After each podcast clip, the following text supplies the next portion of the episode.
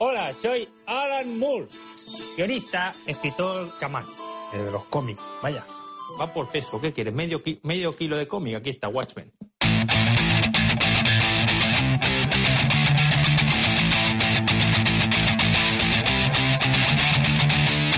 Bienvenidos a Monotemáticos FM, les habla Rafael Cruz desde la 89.6 de la frecuencia modulada aquí en Radio Betty para comenzar un nuevo programa y encima un programa especial sobre Alan Moore, ¿no Juanma?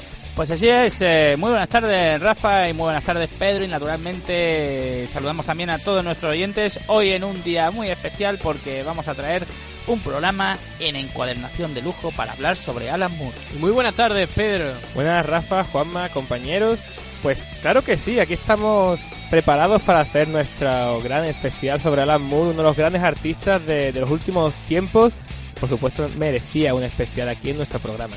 Y hoy nos independizamos un poco porque Fernando y Alberto no van a estar aquí en nuestra, bueno, en esta seccioncita de Verdeando aquí en Monotemáticos FM. Y comenzamos ya directamente con el inicio de este especial en el que vamos a hablar sobre los inicios de Alan Moore. The greatest adventure is what lies ahead today and tomorrow.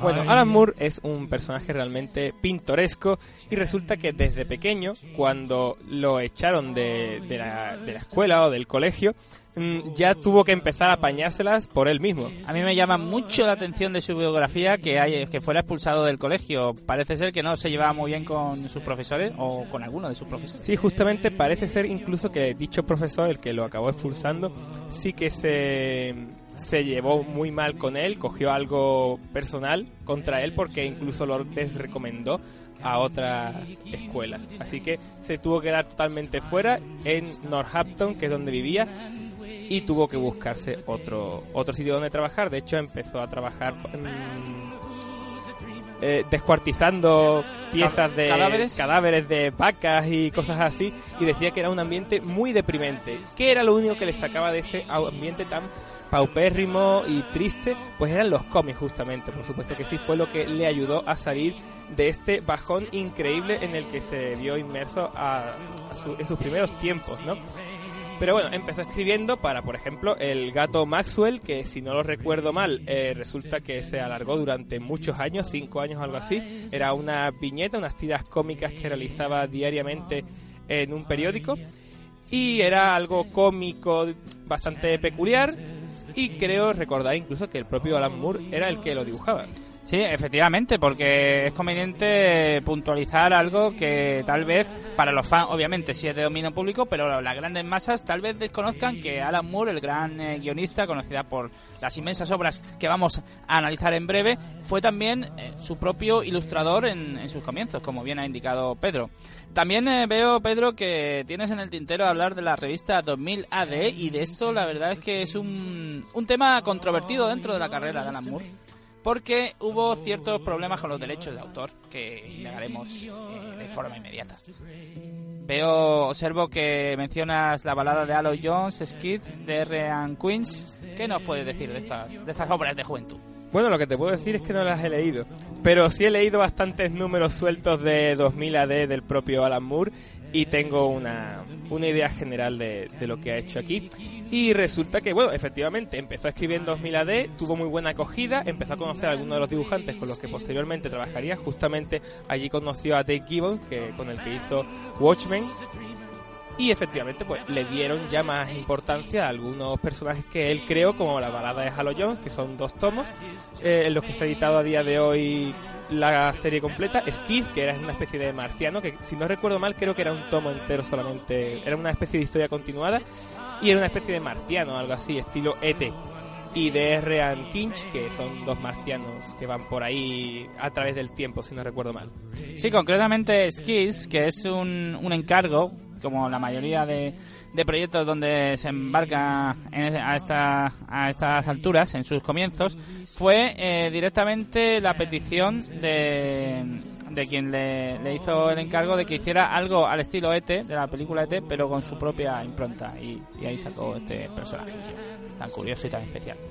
Por supuesto que sí. Bueno, pues ahora sí vamos a entrar en, en otros cómics ya un poco más maduros, un poco más avanzados dentro de, del recorrido artístico de Alan Moore que esta vez sí los he leído. Como por ejemplo el Capitán Britannia, que fue prácticamente lo primerito que hizo para Marvel, o Miracleman, que es uno de sus cómics más excepcionales, increíbles y majestuosos. Es prácticamente un cómic perfecto para mi gusto. Sí, es indudable que Capitán Britannia de alguna manera es el primer gran título reconocible que empieza a crear la marca, por decirlo así, de manera muy sugenera, aunque yo creo que el propio Alan Moore odiaría, que se le denominara como tal.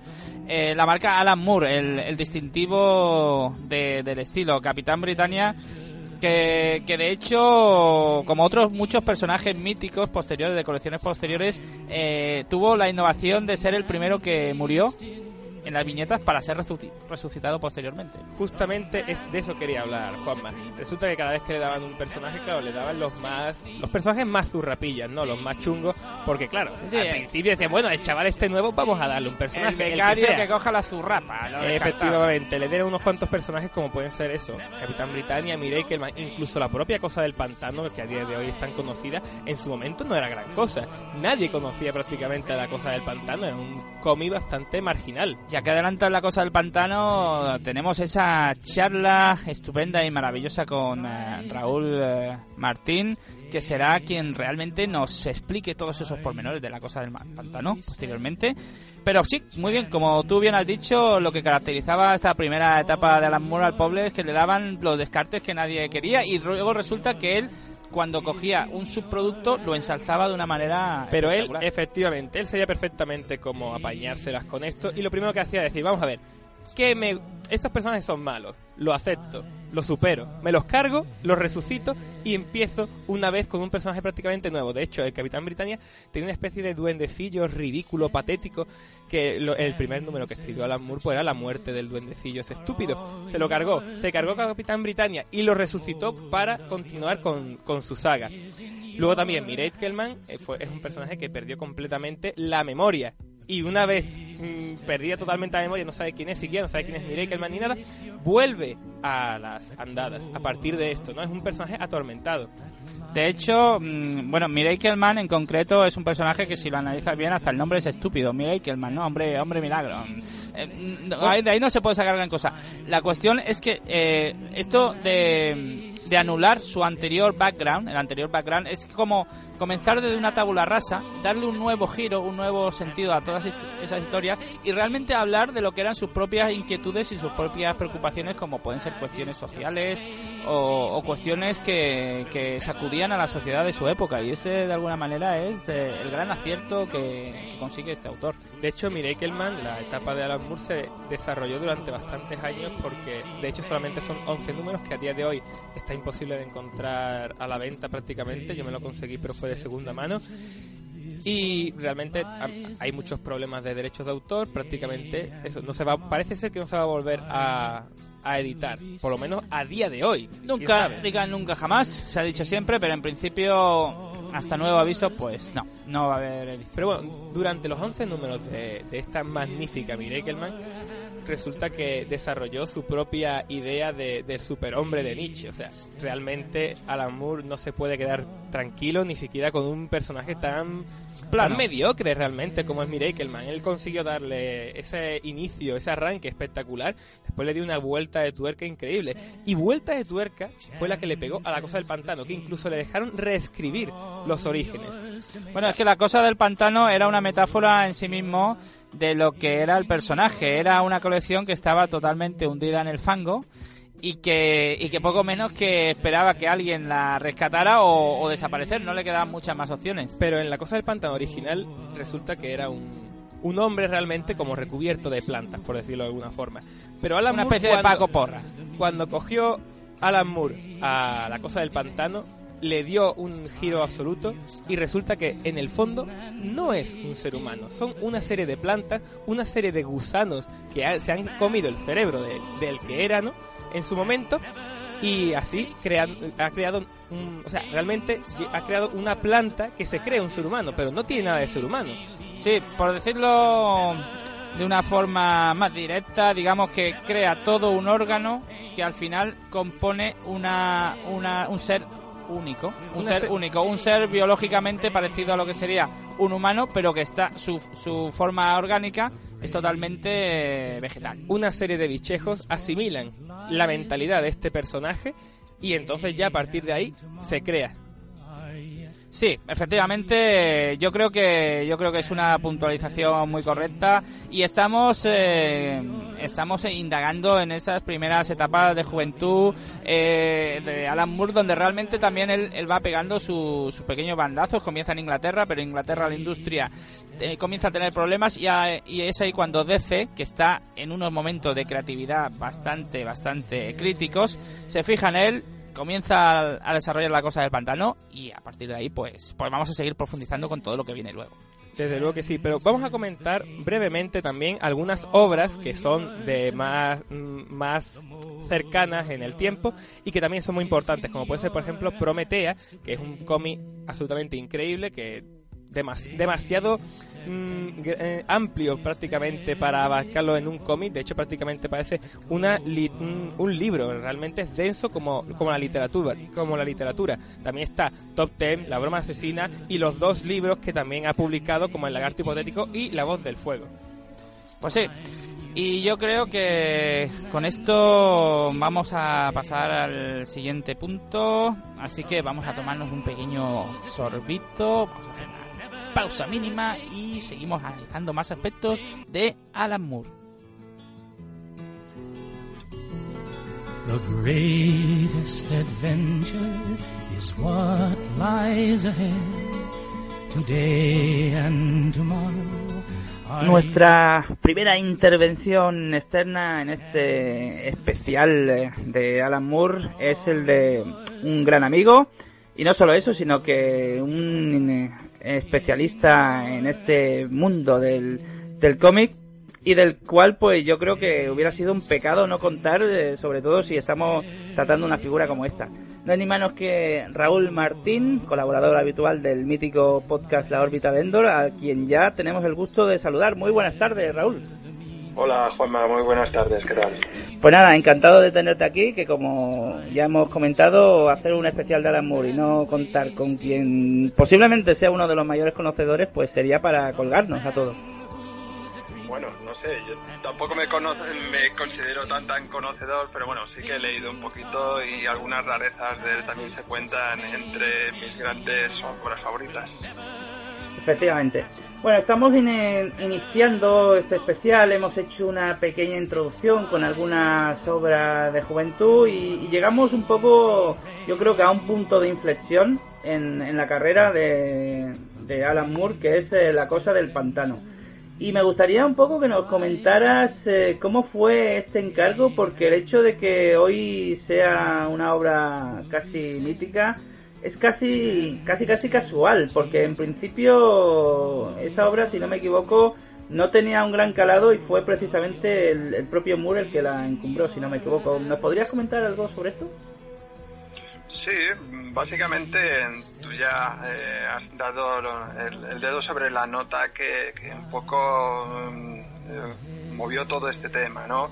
Eh, en el mundo del cómic eh, pasa mucho que cuando una colección ya ha perdido su, por decirlo así, ha perdido gran parte de su público, la editorial normalmente y más en la época en que hablamos de los años 80 suele hacer una maniobra desesperada que es concederle la colección a un equipo creativo nuevo y bueno, darle bastante libre albedrío para que hagan lo que les plazca, ¿no? Puesto que ya están en una situación de desahucio, peor no puede ir. Y en esta, en estos miembros fue eh, como se encontró al amor la colección, ¿no? Ante el reto de tener que levantarla, pero por otro lado tenía la salvedad y tenía la tranquilidad de que peor que sus predecesores eh, no lo podía hacer. Vamos, que más bajo no se podía caer. E, exactamente, exactamente. Es un poco ya como cuando un equipo va mal cambia el entrenador, ¿no? Que ya se sabe que solo va a ir hacia arriba o, continuar, pero por lo menos ya no tiene tanta tanta presión. Ciertamente. Bueno, y, y realmente en qué cota lo, lo dejó Alan Moore cuando, cuando cogió esa colección? Bueno, eh, yo siempre que pienso sobre la cosa del pantano, sobre The Swamp Thing, que veo que la colección tiene eh, como dos etapas bastante marcadas, ¿no? La primera es eh, consonante de un ritmo siempre ascendiente donde se empieza a mezclar eh, el tema del terror y sobrenatural y tiene su apogeo en la ya mítica saga American Gothic y luego eh, una vez eh, pasado ese punto eh, deriva ese cómic deriva ya hacia una experimentalidad mucho más amplia donde el personaje tiene un periplo galáctico por fuera de nuestro planeta también bastante interesante no o sea que mm, resumiendo un poquito podríamos decir que empieza como una colección que poco a poco se va adentrando en el terror y en la mística todo muy adornado como suele hacer Alan Moore, con gran parte de filosofía, incluso de metalingüismo, y, luego ya una vez eh, hace que cronológicamente eh, la colección llegue a un clímax que tiene su paralelismo con la saga Crisis en las Tierras Infinitas, ya creo que todo el equipo de la colección se empieza a dar cuenta de que se va acercando el momento de concluir la historia y entonces pues ya simplemente se dejan llevar y van haciendo una serie de, de números eh, tan interesantes como a veces poco, poco parecidos unos con los otros y por ello bastante sorprendentes. Sí, sin duda. Yo, a mi modo de ver, eh, es precisamente la versatilidad que le dan y, un poco esa impronta tan tan original y tan variopinta lo que ha hecho un poco que esta colección se haya convertido en, una referencia y, en una obra no, de culto sino prácticamente un clásico aunque aunque sea menor en comparación con los grandes clásicos de la pero, pero de alguna manera ya tiene el empaque y ya se anticipa lo que lo que va a ser la obra de este hombre. Sí, es más, yo me atrevería a afirmar que si la cosa del pantano no hubiera venido Sandman y por supuesto tampoco nos hubiera llegado Vértigo. Por lo tanto, estamos hablando que gran parte del cómic adulto estadounidense de la actualidad eh, le debe le debe gran le debe bueno prácticamente el estar ahí a colecciones como La Cosa del Pantano, sino exclusivamente La Cosa del Pantano. Desde luego sí.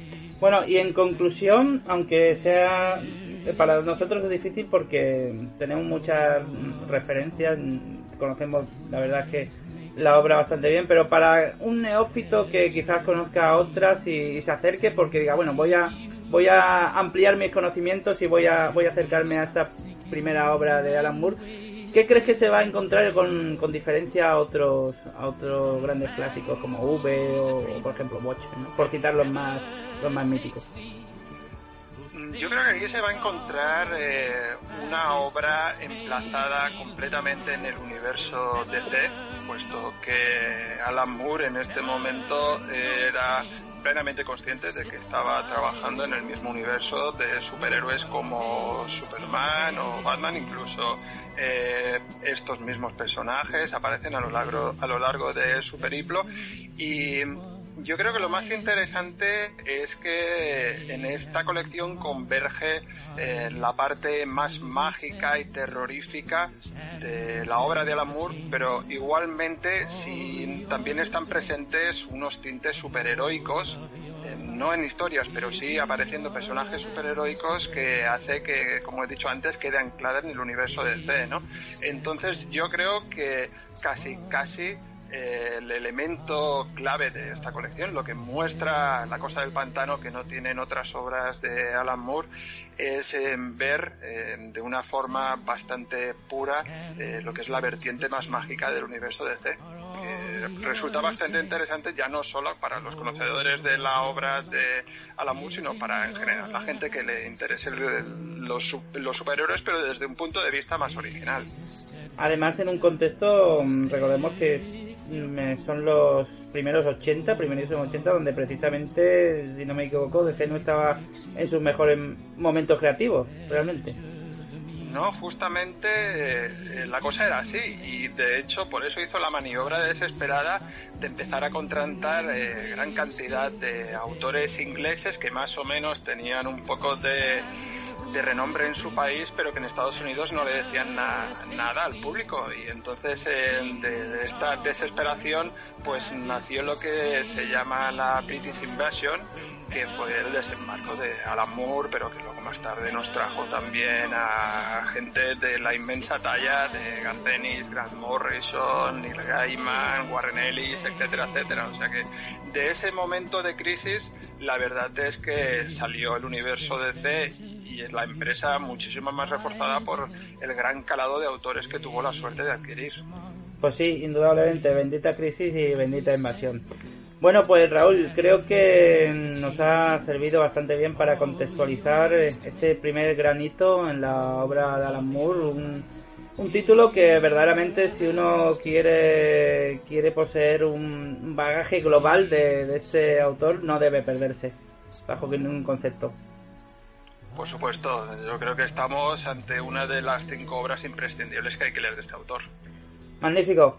Pues Raúl, eh, una vez más, eh, nuestro más grato saludo y nuestro profundo agradecimiento. Naturalmente queremos desearte tanto a ti como a, todo el equipo de la órbita la mejor de las suertes en, vuestra casi casi podemos llamarlo carrera, casi casi. Y, por supuesto una muy feliz Navidad, aprovechando que estamos en época navideña pues muchas gracias por invitarme, ha sido un placer y los mismos deseos por mi parte y casi casi también ya los, los transmito de parte de todo el equipo que seguro que también están conmigo cuando, cuando digo esto. Espero que sí, dale recuerdos y lo dicho, un abrazo y hasta siempre amigo. Igualmente, un saludo.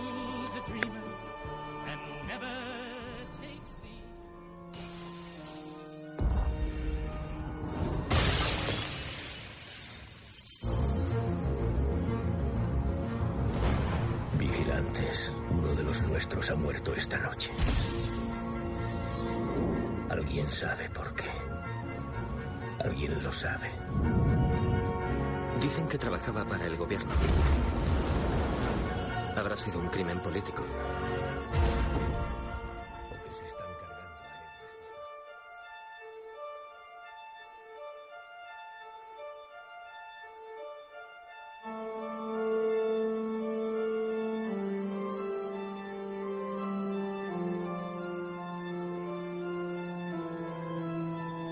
Continuamos con la vida y obra de Alan Moore y ahora si veo aquí en el guion y no leo mal, ahora toca hablar de una de las grandes, de Watchmen. Uno de los grandes pesos pesados dentro de la carrera de este magnífico autor. Y creo que Pedro es un fan enfervorecido de, de este cómic. Me gusta prácticamente todo lo que escribe Alan Moore, pero bueno, mm, Watchmen posiblemente sea su obra cumbre junto con From Hell, por lo menos en mi, en mi humilde punto de vista es un cómic que ya desde el principio causó furor. Se llevó muchos premios Eisner, Harvey, o sea, dentro del mundo comiquero tuvo un, auge increíble. Y también ganó premios tan importantes como por ejemplo el premio Hugo. ¿Qué es Watchmen? Vamos a ver, son 12 números que se desarrollan con unos personajes que solamente están creados para, para, esta, para este cómic en concreto. Y resulta que, que, bueno, son eso, lo dicho, 12 números, cómics y que cuyas últimas 6, 8 páginas creo, siempre hay un trozo de, de libro, de libro, de una entrevista, etcétera, etcétera. O sea, realmente estamos hablando de, de una estructura que se repite bastante, bastante compleja. Sí, una estructura muy poco habitual por otro lado, porque nos adentramos en lo que es el, eh, el lenguaje del cómic, el, lenguaje de un arte básicamente gráfico, básicamente visual, y aquí nos encontramos con que al final de cada historia, al final de cada aventura, eh, nos aparecen pues cuatro páginas de texto puro y duro, de literatura tal cual, de que no te queda más remedio que, que empollarte o leerte un texto. Esto, lógicamente, supone toda una innovación, pero también supone un riesgo inmenso que lógicamente solo un maestro, como es el caso de Moore, podría, podría superar. Y, vaya que sí lo supera. ¿Y qué nos cuenta Watchmen? Realmente vamos a hacerlo mm, de forma breve porque no queremos enrollarnos demasiado, porque me imagino que prácticamente todo el mundo sabrá que no, de qué nos habla. Un superhéroe, uno de los pocos superhéroes que están acreditados a día de hoy, ¿no? En este mundo inventado de Alan Moore, el comediante aparece muerto y otro de uno de sus antiguos compañeros, Rorschach, empieza a investigar la muerte de, del comediante y descubre que una especie de conspiranoia que él se monta solo, que está convencido de que hay un asesino de superhéroes y que obviamente después le va a tocar a él y a todos los antiguos miembros de los Watchmen. Sí, aquí lo, lo interesante bueno, de hecho hay muchos aspectos interesantes. Uno de ellos eh, sería el, el, que has comentado tú, Pedro, es el, el hecho de que los, eh, los, superhéroes están creados de forma específica y única para esta colección. No son otros eh, personajes que pululan por otras colecciones, no, no, no, son exactamente introducidos en esta historia y no pueden ser extrapolables, aunque ahora sabemos que ha habido, se puede, que ha habido ciertas, más unas recientes eh, experiencias en ese sentido, pero bueno, en principio fueron creados solamente para esto. Y otro aspecto muy interesante a comentar es precisamente el desarrollo de los arquetipos, el desarrollo de personalidades muy diversas, muy diferentes, que sin embargo, pues entroncan para que al fin y al cabo no son ni más ni menos que símbolos de, de arquetipos que nos encontramos en la, en la, propia sociedad o en el propio poder o, o estamento de, la propia nación americana o incluso global. Esto es la grandeza y lo que hace eh, que Watchmen pues sea una obra tan magna, ¿no? Tan de tanto peso. En el fondo, en un principio le iban a dar unos cuantos de los personajes bastante mediocres, como ya hemos hablado anteriormente, como era habitual en él, pero resulta que Alan Moore quería hacer demasiadas locuras con él con ellos, entonces quería cargarse unos cuantos, quería volver a otros unos fascistas y eso no le gustó demasiado a, a DC y le dijeron, bueno, lo que puedes hacer es inventarte tus propios personajes y haz con ellos lo que te dé la gana. Efectivamente, ahí sacó Búho Nocturno, que es una especie de Batman con gaches y demás, el comediante, que es el, el cadáver que se encuentra muerto, que es una especie de fascista ultraviolento, Sí, simplemente quería comentar, es interesante eh, esa simbología o esa analogía que haces entre los personajes de Watchmen y ciertos personajes míticos de, del universo DC, porque ha sido un aspecto muy controvertido, no todos están de acuerdo, es algo debatible, pero a mí personalmente me gusta que, que uno se moje y se arriesgue y, y los identifique directamente. Opiniones hay para todos los gustos, yo personalmente no me pronuncio ni a un lado ni a otro, pero simplemente quería comentar que el debate está ahí, está, está abierto. Bueno, realmente me parece que es una especie de Batman porque simplemente por el hecho de que tiene gadget. Me imagino que Alan Moore, con todo lo de cómics que ha leído, se ha impregnado de todos ellos. En, el fondo es una especie de Tarantino en ciertos aspectos, ¿no? Ha ido cogiendo de tantos sitios que después él mismo tiene un esquema mental increíble, conoce todos los personajes, conoce toda la cultura del cómic y él juega con todo eso para crear su, sus propios argumentos. Sí, probablemente incluso de manera inconsciente yo me decanto a pensar que que algo se ha incorporado a, este universo de algunos de los, de los, personajes que lógicamente se tuvo que, que, empapar por sus motivos profesionales y toda su experiencia previa. Desde luego que sí. Bueno, en Watchmen se nos recrea un mundo hiperrealista, superhéroes que son personajes patéticos, humanos y bastante realistas. Incluso el propio Doctor Manhattan, que es un, un hombre azul que tiene todos los poderes, porque claro, ninguno de los personajes de Watchmen tienen superpoderes. Esa es otra salvo, de las... salvo el Doctor Manhattan, como ya he comentado, que resulta que los tiene todos, claro. Mm, Alan, Alan Moore. Ahí entramos ya en la idea del monopolio, el monopolio incluso para los superpoderes. Este es otro de los aspectos destacados porque a cada paso que das te das cuenta de que, de que Watchmen es una obra polisémica y una auténtica obra maestra en todos los sentidos de, del arte. Y es por eso mismo, porque cada, cada nuevo aspecto que, que encuentras, encuentras que puedes analizarlo en, en, que tiene varias lecturas y tiene mucha profundidad. El, el asunto es que DC le encarga a Alan Moore que haga una serie de superhéroes al uso pero lógicamente eh, Alan Moore no puede hacer una serie de superhéroes al uso. Entonces parte precisamente de estas particularidades de hacer de los propios superhéroes unos antihéroes en sí mismos. Y, y, de ahí viene también el propio título, Watchmen, porque Watchmen plantea, Watchmen sería traducido, sería algo así como los vigilantes. vigilantes. Entonces, la idea, el, el, el leitmotiv de toda esta colección es precisamente ese. ¿Quién vigila a los vigilantes? Una clara simbología con las fuerzas del orden eh, propiamente, que ya sabemos que en algunos países como Estados Unidos mmm, en algunos momentos se caracterizan por sus abusos y a lo mejor no hace falta ni que nos vayamos a Estados Unidos, pero en cualquier caso, esa simbología de que el superhéroe representa al justiciero, al salvador, al que nos protege. Las fuerzas del orden de alguna manera cumplen esa función. ¿Quién vigila al superhéroe? ¿Quién vigila a las fuerzas del orden? Las hay muchas, hay muchas ideas que mm, estructuran este cómic y que lo van desarrollando. Por ejemplo, la dualidad.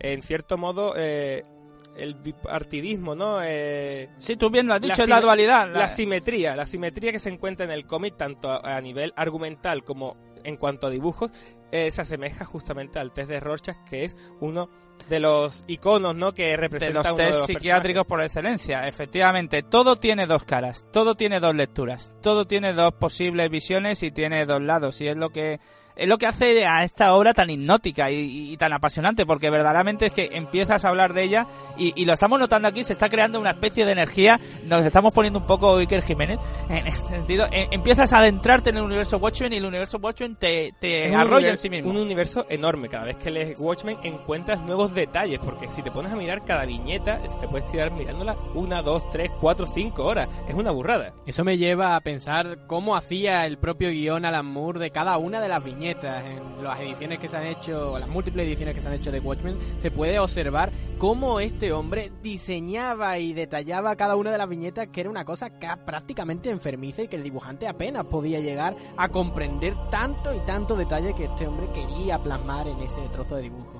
Efectivamente, de hecho, el primer el guion del primer número de Watchmen era un tochaco, no me recuerdo bien si eran 100 páginas, algo totalmente, una, una borrachera, increíble. Y el propio dibujante dijo, no, no, vamos a ver, es que físicamente, por el espacio que tengo en una hoja de papel, no puedo meter tantísimos detalles como tú quieres meter en cada viñeta. Y es muy curioso que, que utilizan métodos incluso cinematográficos cinematográficos porque, por ejemplo, el primer con eso de, de la dualidad que hablábamos de en la estructura del cómic de por sí, el primer número empieza con, con un zoom out hacia atrás Efectivamente. y empieza y termina con un zoom out. el movimiento visual que, natural que el espectador o el lector en este caso tiene que dirigir para poder eh, recepcionarlo es exactamente el que haría una cámara al hacer el movimiento del zoom out. Pero Correcto. Moore es muy inteligente y él dijo desde el principio que por mucho que adoptara ese tipo de técnicas de todas partes para su ima- para las imágenes que quería crear,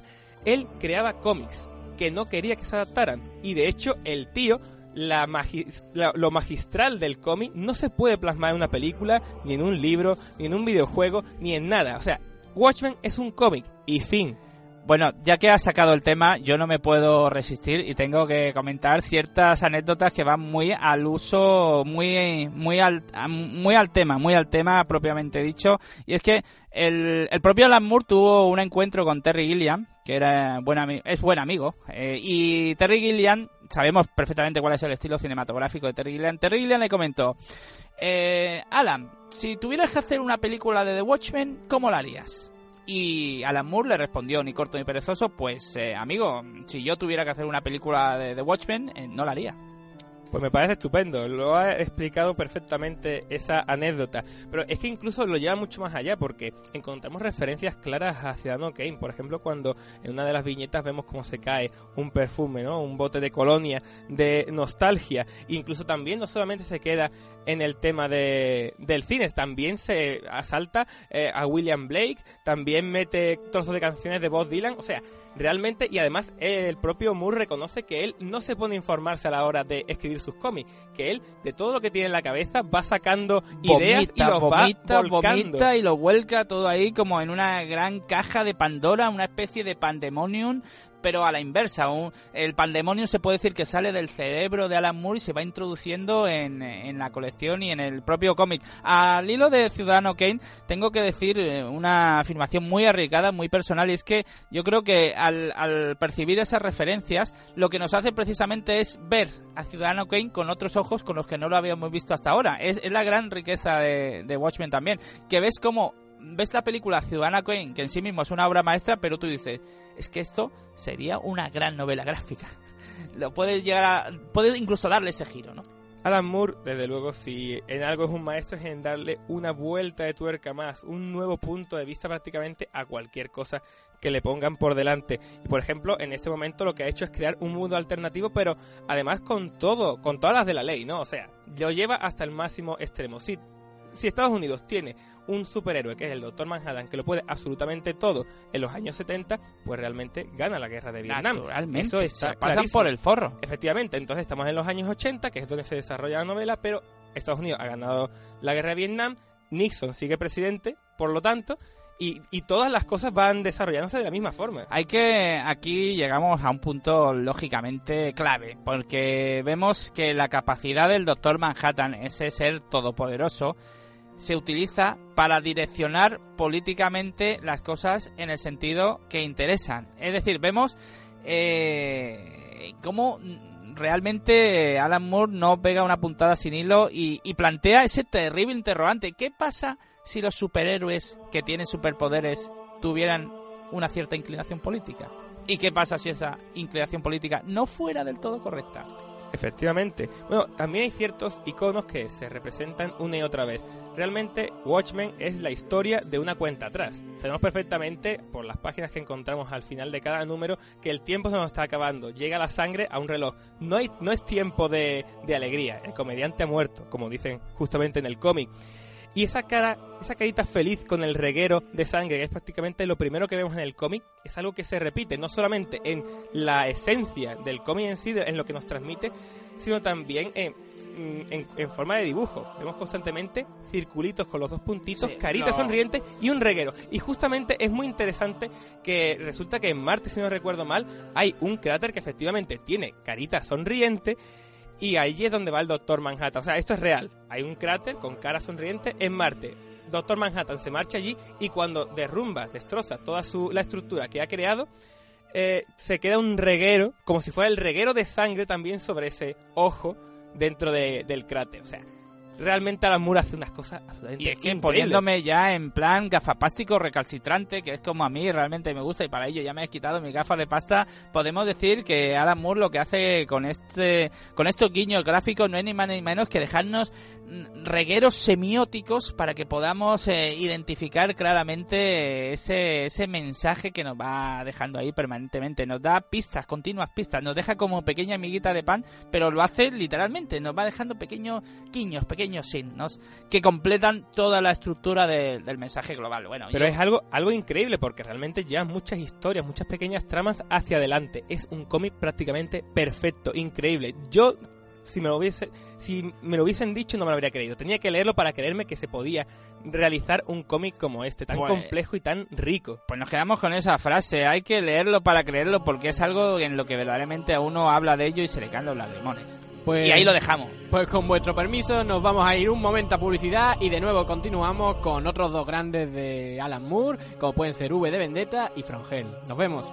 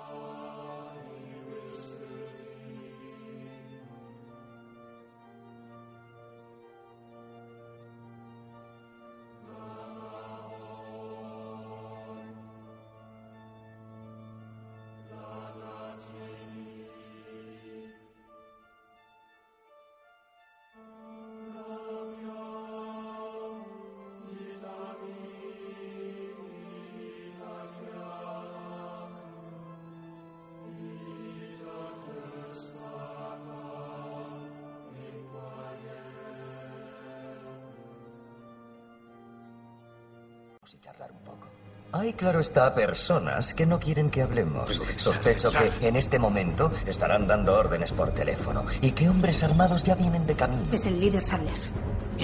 ¿Por qué?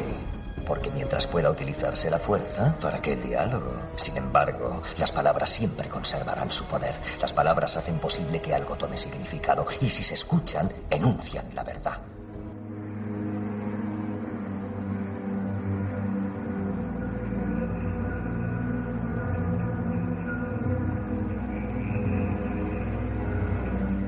Y continuamos aquí en la 89.6 de Radio Betty, en el programa Verdeando, en la sesión de monotemáticos FM, y continuamos con nuestro especial de Alan Moore. Y ahora toca a V de Vendetta, si no me equivoco, ¿no, Pedro? Por supuesto que sí. Comicazo increíble, ¿no crees, Juanma?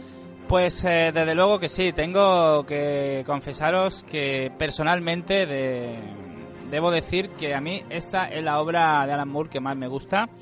Evidentemente acabamos de analizar Watchmen y Watchmen es un librazo, bueno, un cómic increíble, pero personalmente siempre me ha tirado más V de Vendetta y también creo de alguna manera que V de Vendetta es, eh, es una obra más cercana y más personal a la, a la poética de- del propio Moore. V de Vendetta es eh, verdaderamente uno de sus ejemplos de obra que nos eh, da argumentos para defender que el cómic puede ser mucho más que un producto de consumo de masas y que se puede convertir, si queremos llamarlo así, en un espacio casi casi de interacción social y, el ejemplo lo, lo- lo estamos viviendo día a día ya con, con, el símbolo de, la máscara de, Guy Fawkes, cosa que de, de la que por otro lado hablaremos más adelante. Bueno, V de Vendetta es un referente cultural que ha trascendido el propio formato del cómic y que se ha convertido en un auténtico símbolo y en este caso símbolo de lucha sobre todo. Vamos a hablar de la, la historia. La historia de...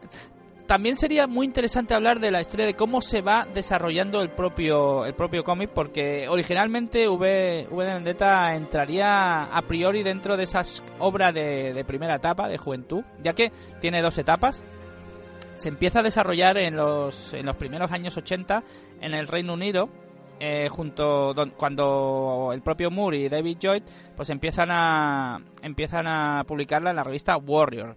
Es ahí donde comienza a, evolu- a evolucionar esta historia, que por cierto originalmente estaba concebida para blanco y negro. Los primeros eh, los primeros desenlaces eh, estaban estaban hechos en blanco y negro y así aparecieron en la revista Warrior, donde por cierto convivían con otras diferentes historias. De hecho, David Lloyd, para aquel que haya podido ver sus dibujos, mm, pega perfectamente en blanco y negro. O sea, es un dibujante que de por sí mete muchos claroscuros y demás. Y parece que con ese estilo que tiene de lápiz, ¿no? Se ve perfectamente los trazos, creo que pega perfectamente el blanco y negro con su estilo. Ya que mencionas el estilo de David Joy, es uno de los aspectos que quería comentar. Siempre cuando analizamos al ilustrador creo que entra un componente muy muy subjetivo porque ahí el, gusto personal eh, indica mucho. Yo, yo diría de David Joy, especialmente en V de Vendetta, que es eh, que ese estilo hierático, mm, casi minimalista para mi modo de ver, le hace le hace eh, conjugar muy bien con esta historia porque nos hace plantear casi cierta distancia que va en consonancia con ese mundo eh, fascista controlador que, que se nos plantea en la trama. De hecho, de la misma forma que Dave Gibbons era el dibujante perfecto para Watchmen, porque es un cómic en el fondo de un que tiene que tener una presencia clásica, David Lloyd eh, le da un toque sucio, pero sin pasarse a V de Vendetta, y de la misma forma Eddie Campbell le da un, toque completamente sucio y repugnante a From Hell. No, ahí se ven los tres, las tres gradaciones. Es exactamente tal y como lo defines. Es el estilo de David de Lloyd en V de Vendetta. Es, sucio, pero absolutamente funcional. absolutamente eh, direccionado al, al fin expresivo que se, que se propone. Bueno, en cualquier caso, lo que ocurre es que en 1984 la revista Warrior cierra y deja con un palmo de narices a, a Alan Moore y, a David Lloyd.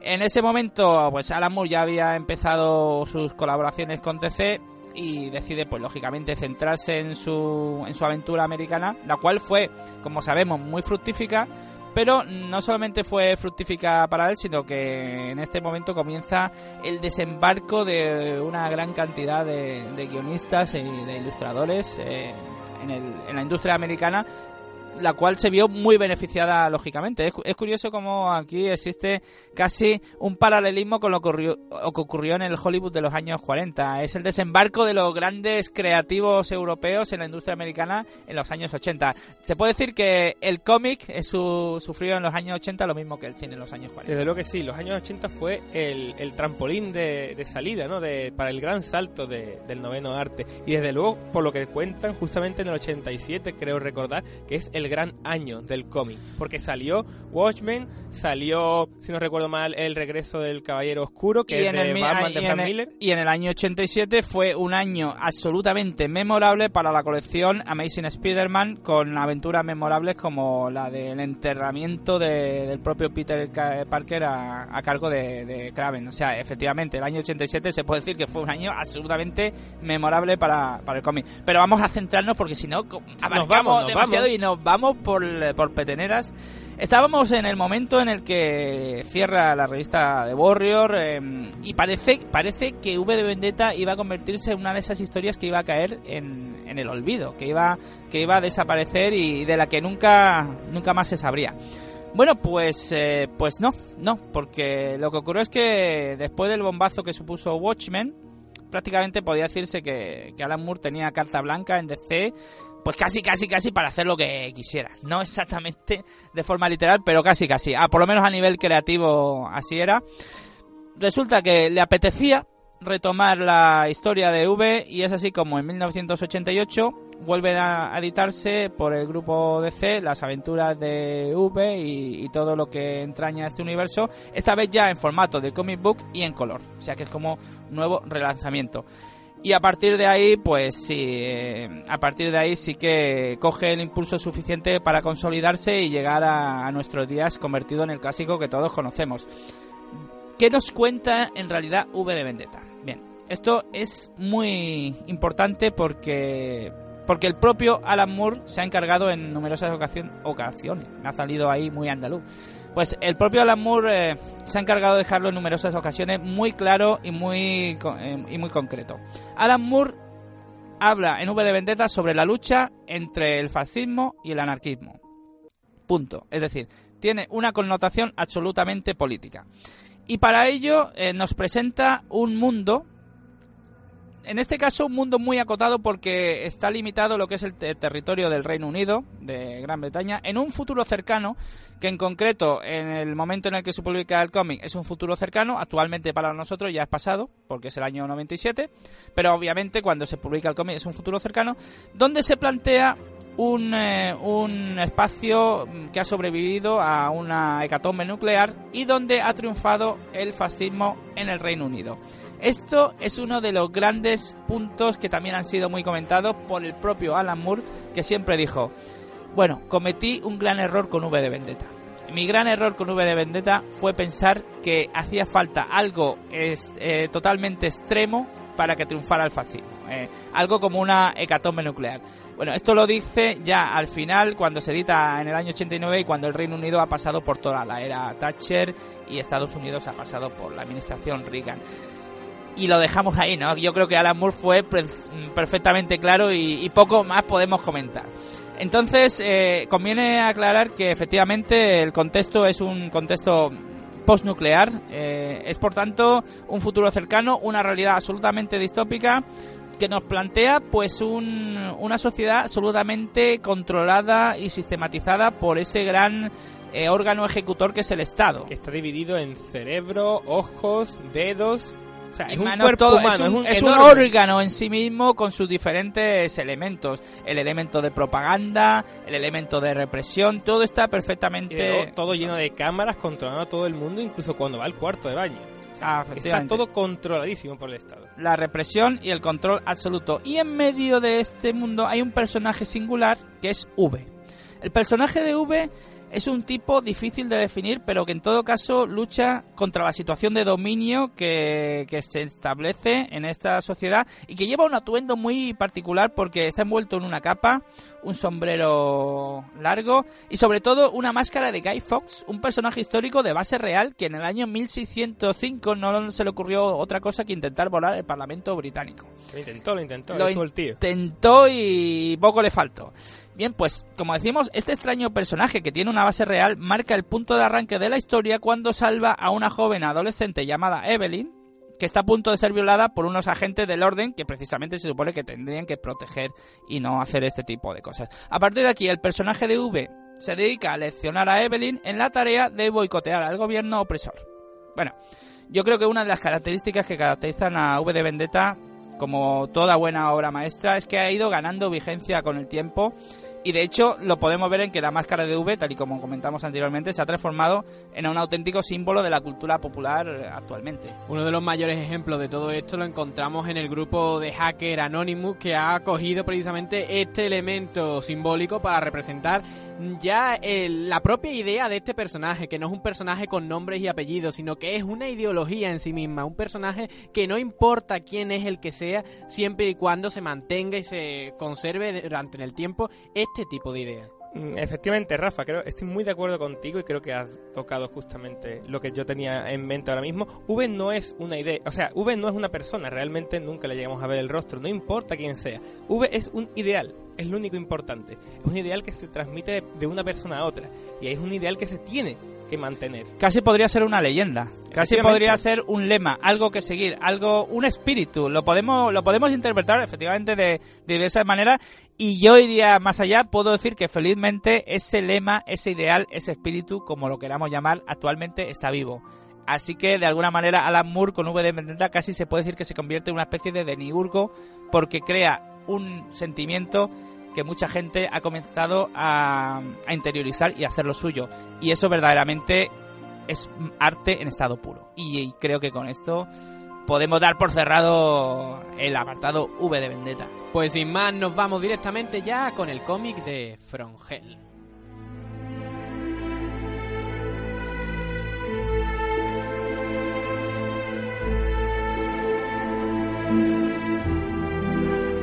Pues sí, From Hell, eh, que es eh, una aventura ligeramente posterior a V y donde se nos cuentan las peripecias de Jack el Destripador, eh, trabajo para el cual Moore se tuvo que informar y documentar de una forma concienzuda. Un no parar. Se leyó todos los libros existentes sobre Jack el Destripador. Y bueno, a día de hoy eh, todavía se sigue diciendo que el cómic de From Hell es uno de los mejor documentados, uno de los grandes referentes que hay en el tema de, este primer Psycho Killer, ¿no? Mm, en la estructura del cómic, al igual que en Watchmen en cierto modo, está el cómic y después al final siempre encontramos unos apéndices, ya depende de si lo tenemos en tomo o en diferentes tomitos. Siempre tenemos un apéndice que nos explica prácticamente viñeta por viñeta lo que ha hecho el propio Moore de sus propias palabras. Él nos explica, mira, pues la verdad es que esto me lo inventé porque esto no hay datos. Mira, esto mm, puede que ocurrió, puede que no, pero aquí están los hechos, puede haber sucedido. Realmente lo, lo más increíble de From Hell es el hecho de eh, tener una, una historia tan bien documentada y que ha conseguido plasmar tan perfectamente de una forma ficticia. Vamos a ver, se basa muy concienzudamente en ciertas ideas para después crear una historia ficticia ahí es a donde podemos plantear el debate, porque ¿es verdaderamente una historia ficticia? ¿Lo es? ¿Hasta qué punto lo es? ¿O es una hipótesis de quién pudo ser el personaje de Jack el Destripador? Esa es la verdadera interrogante de, de From Hell, porque a mi modo de ver, y esto ya es una, afirmación muy personal y muy arriesgada, yo creo que From Hell plantea una hipótesis de quién pudo ser Jack el Destripador. Posiblemente, de hecho a día de hoy, creo que fue en el 92 cuando se descubrió un diario de un personajillo que daba muchos detalles, muchos detalles de los crímenes y eran cosas que no se habían difundido en su momento entonces, va, se supo, de hecho se ha vendido como el diario íntimo de Jack el Destripador. Es importante em, profundizar en, la figura en sí mismo de este Jack el Destripador porque eh, es un personaje de la modernidad auténticamente. Nos adelanta lo que es el, el fenómeno del psico-killer. Es el primer psico-killer documentado de la historia y es el primer asesino de masas de realmente un gran impacto mediático. Bueno, y según, según Alan Moore, ¿quién es eh, realmente Jack el Destripador? Pues es William Gould, que era el médico personal de la reina de Inglaterra. Mm, sobre esto se ha hablado mucho porque resulta increíble cómo un criminal como ya el estripador podía hacer unas incisiones y unos cortes tan exactos y tan precisos. De hecho, en la cuarta, o sea, mató a cinco prostitutas, pues la cuarta eh, la destripó en cuestión de tres o cuatro minutos, le extrajo el riñón desde la parte, mm, desde delante del cuerpo y es algo al parecer prácticamente imposible porque hay una cutícula que cubre completamente el riñón, es muy difícil de encontrarlo además lo seccionó a la perfección. Y estamos hablando de rapidez, pero también una visión excelente. Dándonos cuenta de que esto se hizo en un callejón totalmente a oscura De hecho, había un farolillo colocado en ese, en ese callejón, pero resulta que estaba apagado ese día. Así que ahí está, es un número de escapismo, una especie de David Copperfield. Venga, sí, atadme las manos que yo me escapo del tanque de cualquier forma. Hemos hablado de, la inmensa destreza de este personaje of the record, comparándolo con destreza de algunos eh, compañeros nuestros que son capaces de hacer ciertas cosas en, determinado espacio de tiempo, que no vamos a comentar aquí. Y verdad, verdaderamente, mmm, uno de los aspectos también eh, destacados en From Es eh, el aspecto de lo paranormal el aspecto es representado en ese investigador que es casi una especie de chamán, una especie de medium que tiene poderes psíquicos, que es capaz de visualizar un, un, aspecto muy destacado en la novela y que lo hace tremendamente sugerente. Hay muchísimos personajes muy pintorescos dentro de, de este mundo y es muy, muy curioso de, analizar. Pero justamente lo más interesante, desde luego, es el propio eh, William Gould. No quiero soltar mucho spoiler, pero realmente eh, no solamente mm, destripa los cadáveres y, y, adiós. El propio Jack the Ripper eh, tiene visiones de futuro. Realmente está hablando de, del fin del siglo XIX y de la llegada del avasallador siglo XX realmente él se considera un personaje completamente perdido en un mundo que se está haciendo cada vez más grande y que él no puede abarcar. Entonces es un personajillo perdido en el mundo. De hecho, en el, le dedican un capítulo entero al asesinato de la quinta prostituta, en realidad del destripamiento, porque la asesina prácticamente del tirón. Y llegamos incluso a emocionarnos, pero emocionarnos de, de pena que sentimos por el propio asesino. O sea, no por la prostituta, adiós, eso no importa. Lo que consigue Alan Moore es que nos emocione este personaje. Bueno, aquí convergen dos aspectos que hacen eh, nuevamente que nos encontremos a, ante una obra de tan profundo calado intelectual y, y, por el cual pues, pues Alan Moore merece estar en el pedestal en que está. Vemos cómo convergen la profundidad sociológica y la profundidad psicológica. Por, por un lado, la profundidad psicológica de este personaje que nos describe sus propios miedos y sus propias frustraciones que tal vez lo empujen a cometer estos crímenes atroces. Y por otro lado, vemos la profundidad sociológica al plantear a la revolución industrial y todo ese aspecto de la modernidad como ese nuevo mundo que nos va a engullir y va a destruir eh, todo lo que había ocurrido anteriormente. Bueno, otra de las ideas que, que, aquí lanza Alan Moore es que las cinco prostitutas que asesinó Jack el Destripador se conocían entre sí. Y que justamente fue Scotland el que fue tapando eh, el crimen. Bueno, resulta muy extraño que un asesino en serie mate a cinco personas y se retire.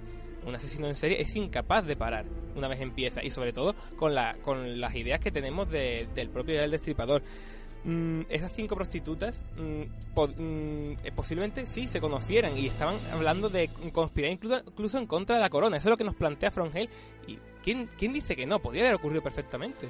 Podría haber ocurrido y ahí entramos ya en la línea conspiranoica, que es otro de los pilares en los que en los que está basado From Hell. Está muy presente todo toda un un, soter, un aspecto de la conspiración política de forma soterrada, de cómo volvemos otra vez al aspecto político, siempre muy presente en Moore y, y que en esta obra no iba a ser menos. Vemos cómo hay resortes dentro del Estado capaces de, de, controlar los recovecos más insospechados y a los que el ciudadano de pie pues jamás puede, puede llegar a imaginar siquiera. La cantidad de datos que nos aporta aquí Alan Moore es increíble. De hecho, incluso nos llega a decir que William Gould fue internado en un psiquiátrico un poco después de que se terminaran los asesinatos y lo ingresaron con el nombre de Tom. Bueno, ¿por qué narices lo, ingresaron con el nombre de Tom? Parece ser que, siendo médico de la reina, acabó como una cabra. Y ca casualmente las fechas coinciden. O sea, la cosa está muy, muy muy muy ajustada, muy ajustada es decir, hay, hay un claro principio de verosimilitud un pozo un pozo de, de cierta eh, realidad que hace que cuando termines de, de leer el cómic mmm, cierres eh, cierres la edición y, y digas bueno mmm, esto verdaderamente lo que me está contando aquí puede ser algo real es fascinante fascinante en todos los aspectos. De hecho yo tengo serias dudas si me gusta más From Hell o Watchmen From Hell me parece una lectura apasionante como, como pocas. De hecho, eh, otro de los capítulos, uno de los últimos capítulos que, que encontramos en la novela gráfica, es una especie de viaje astral que tiene William Gould a través de todos los hechos insólitos que han ido ocurriendo en, en Londres y nos crea, bueno, realmente en From Hell se nos, se nos crea una imagen de, de, de Londres absolutamente increíble. Es un retrato demencial y por supuesto muy ayudado por el dibujo de Eddie Campbell que es a priori puede chocar un poco porque es muy sucio, muy extraño, muy suyo, pero desde luego Alan Moore supo escogerlo perfectamente porque, vamos, como anillo al dedo, venía perfecto lo que es la historia que está contando y los dibujos de Campbell. Nos abre un auténtico universo con este aspecto que comenta de, del viaje del viaje astral, que efectivamente mm, ofrece también dos, eh, dos, dos posibles visiones. Por un lado, el hecho de plantear Londres como un auténtico universo donde hay cabida para infinidad de sucesos, de lugares, de acontecimientos, de, personajes diversos y por otro lado nos vuelve a remitir a ese aspecto, si lo quiere llamar psicodélico o espiritualista, al, al introducirnos esa especie de, de visiones que, que, encierra la mente del propio del propio Bull, de manera que, que vemos como nuevamente convergen dos posibles lecturas de, este momento tan particular dentro, de, dentro de la historia. En cierto modo es el miedo a la modernidad lo que propulsa eh, la mentalidad de, de, William Gould. Él tiene miedo de lo que le puede deparar el futuro. Él sabe perfectamente que él va a morir en unos cuantos años, pero está viendo grandes edificios, o, mm, edificios de oficina. Realmente le da miedo lo que puede ocurrir en nuestro futuro. Sí, la revolución industrial como una metáfora del propio asesino en serie. El monstruo, el psicópata, el eh, devorador de todo lo que se encuentra a su paso es Bull, indudablemente, pero podría ser la propia sociedad de la revolución industrial. Esa es la lectura, esa es la propuesta de, de, Alan Moore, propuesta sugerente y absolutamente fascinante, como siempre, por otro lado. Otra obra maestra absoluta que hay que leer.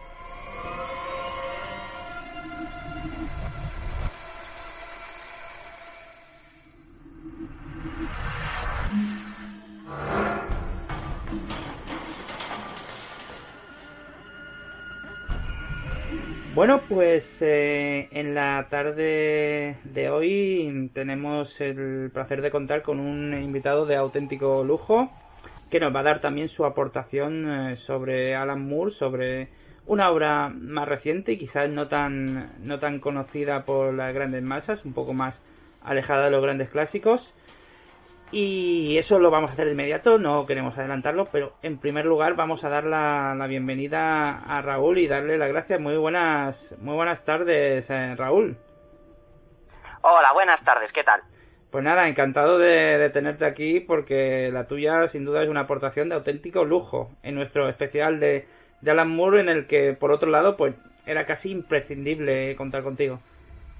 Muchísimas gracias por invitarme y aquí está para comentar cosas de del, del dragón y hablar de la serpiente. magnífico, magnífico.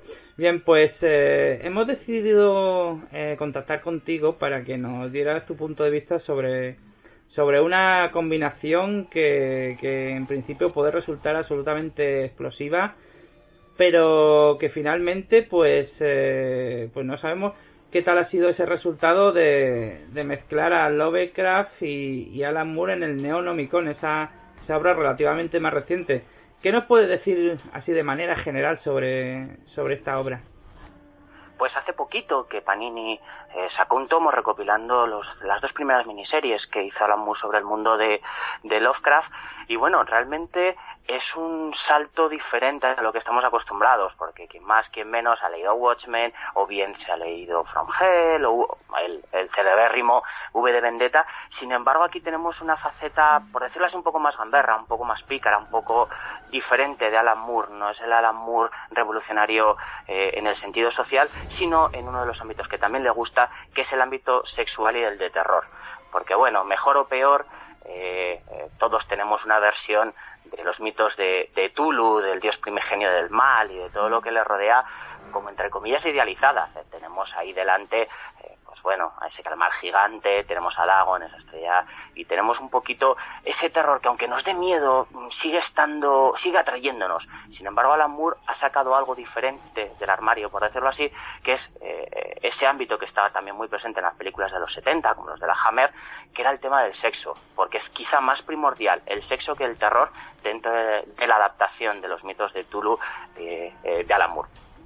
Bien, imagino que con, eh, con la capacidad visual que nos tiene acostumbrada a las historias, aunque realmente, ¿quién, quién ilustra eh, esta historia?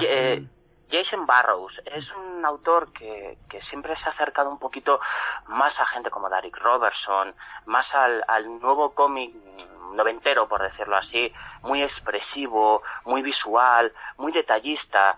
Eh, yo reconozco que quizá esta historia a mí me hubiera gustado que nuestro compatriota eh, Juanjo Rip eh, hubiera, lo hubiera adaptado por la cantidad de detalles que hubiera podido aportarle a la obra y con los guiones tan sumamente detallados que tiene Alan Moore hubiera hecho virguerías, porque bien, si bien está, eh, pues bueno, eh, siempre está todo mucho más exagerado, porque recordemos que en todas las obras, entre comillas, paralelas de Alan Moore, si nos fijamos los dibujos son como muy exagerados, como... Mm, eh, muy expresivos, como, con muchísimo detalle.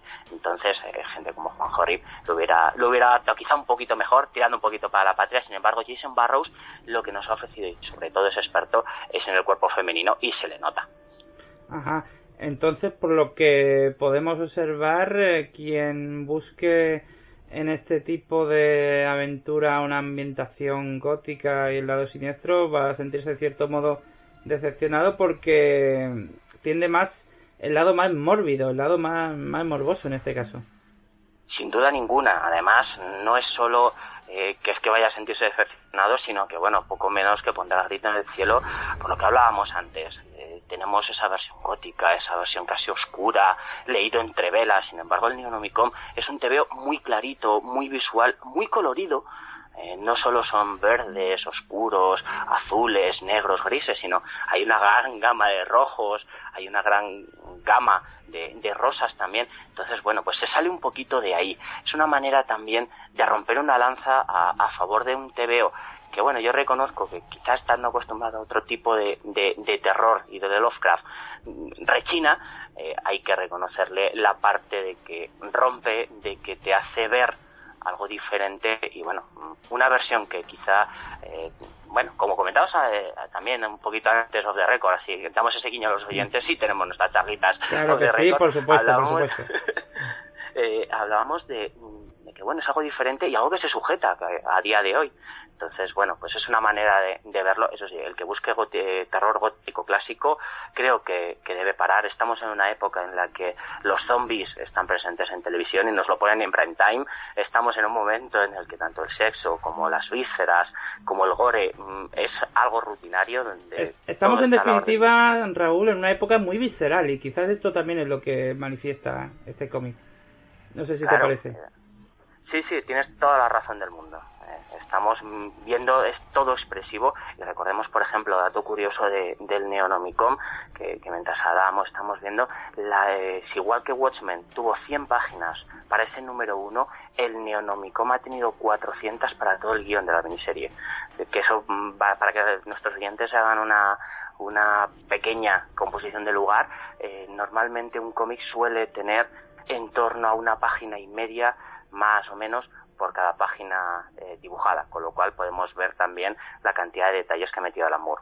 Sin duda, sin duda. Bueno, lo que comentábamos eh, off the record no es ni más ni menos que, que de alguna manera la tendencia del arte para que este sea sólido, y es lo que hace Alan Moore de manera muy inteligente, es intentar dar un giro a una historia clásica y traerla a nuestros tiempos de la forma más adecuada porque probablemente si se quisiera ser totalmente fiel al espíritu Lovecraftiano, hoy por hoy, tal vez esta, esta historia, valga la redundancia, pues, pues no se tendría en pie y, se trata precisamente eso, creo que es lo que coincidimos, de hacer que una historia que tiene pues casi 200, bueno, algo más de 100 años, pues pueda ser asumible hoy en día. Y ese quizás sea el gran acierto en cierta manera. Exactamente, es una manera de ver algo diferente. Eh, como comentábamos, pues bueno, eh, cuesta eh, quitarse la versión de, de, Lovecraft clásico de la cabeza. Sin embargo, todas las obras de Moore hay que leerlas primero desde el punto de vista literario, no vas a buscar algo que estás acostumbrado a leer, sino que siempre ha hecho cómics bisagra, eh, lo que se llaman cómics bisagra, de antes y después. Son maneras diferentes de ver las cosas. Actualmente nadie se va a creer que se va a alzar eh, de, las aguas sin ningún ritual y sin nada extraño eh, un, dios primigenio del mal. Sin embargo, si lo, si lo adoramos, con una chica, un sacrificio, eh, espionaje, el típico detective privado que a quien más, quien menos que Lete Comics eh, disfruta, si vemos una investigación, si vemos ese expediente X, nos entra más por los ojos, nos es mucho más sencillo leerlo y lo disfrutamos más.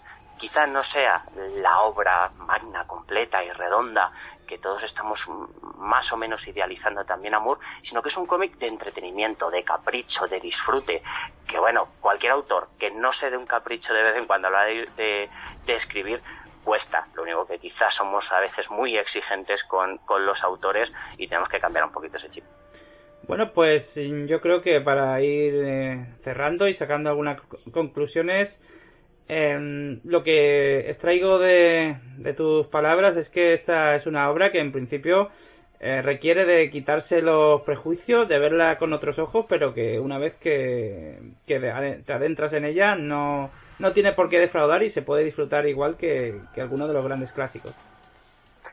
Pero lo tienes que leer como comentábamos, sin ese tabú tienes, reconozco que quizá no sea mi, mi, obra favorita de Alan Moore, pero es un buen TVO de entretenimiento para una buena tarde, una buena lectura, cambiar un poquito el chip de muchas veces leer eh, temas sociales, temas políticos, cómic a veces demasiado serio, necesitamos romper esa, esa lanza y el Neonomicon nos da ese guiño y también esa picardía para leer algo diferente de, del propio Alan Moore.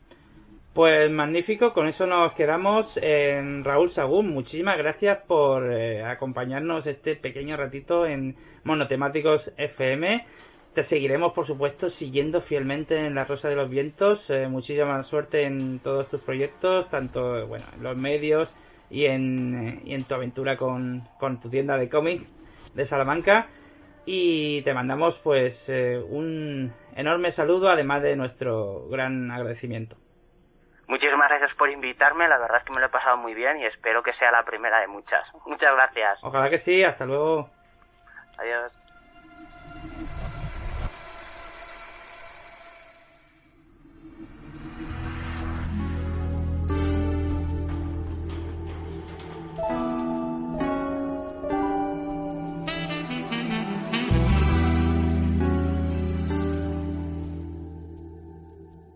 Ha sido casi una hora de, programa dedicado a este genio, a este máquina, por no, porque no podemos llamarlo de otra forma, del guionista Alan Moore, guionista de cómics, como hemos estado hablando, repasando toda su trayectoria a través de sus primeros cómics, Watchmen, V de Vendetta, From Hell. Vamos, una lectura casi imprescindible, por no decir imprescindible, porque lo es, para todos aquellos que hayan tenido un mínimo de interés por este arte del cómic. Pues nada, Juanma, espero vernos, vernos el próximo jueves, el próximo, el próximo jueves. El, próximo, jueves nos veremos por ahí tomando caña, pero si quieres que nos veamos por aquí será más bien el lunes. Exactamente. Ha sido un placer y tengo que decir que he disfrutado como un cochino en una charca haciendo este especial de Alan Moore. Lo digo con la mano en el corazón, sinceramente. Me ha encantado estar aquí esta tarde. Yo me uno a Juanma, me apasiona Alan Moore, me encantan todos sus cómics, me he leído muchísimos y todavía me, me entran ganas de seguir leyendo. Pues buenas tardes, Pedro. Espero vernos el próximo lunes aquí en Verdeando, en FM. Y oírnos. Exactamente, porque aquí a la audiencia le daré igual que nos veamos. El caso es oírnos. Pues nada, seguimos aquí en la 89.6, continúa Verdeando y aquí acaba la sesión de Monotemáticos FM, la sesión de videojuegos, cine y literatura.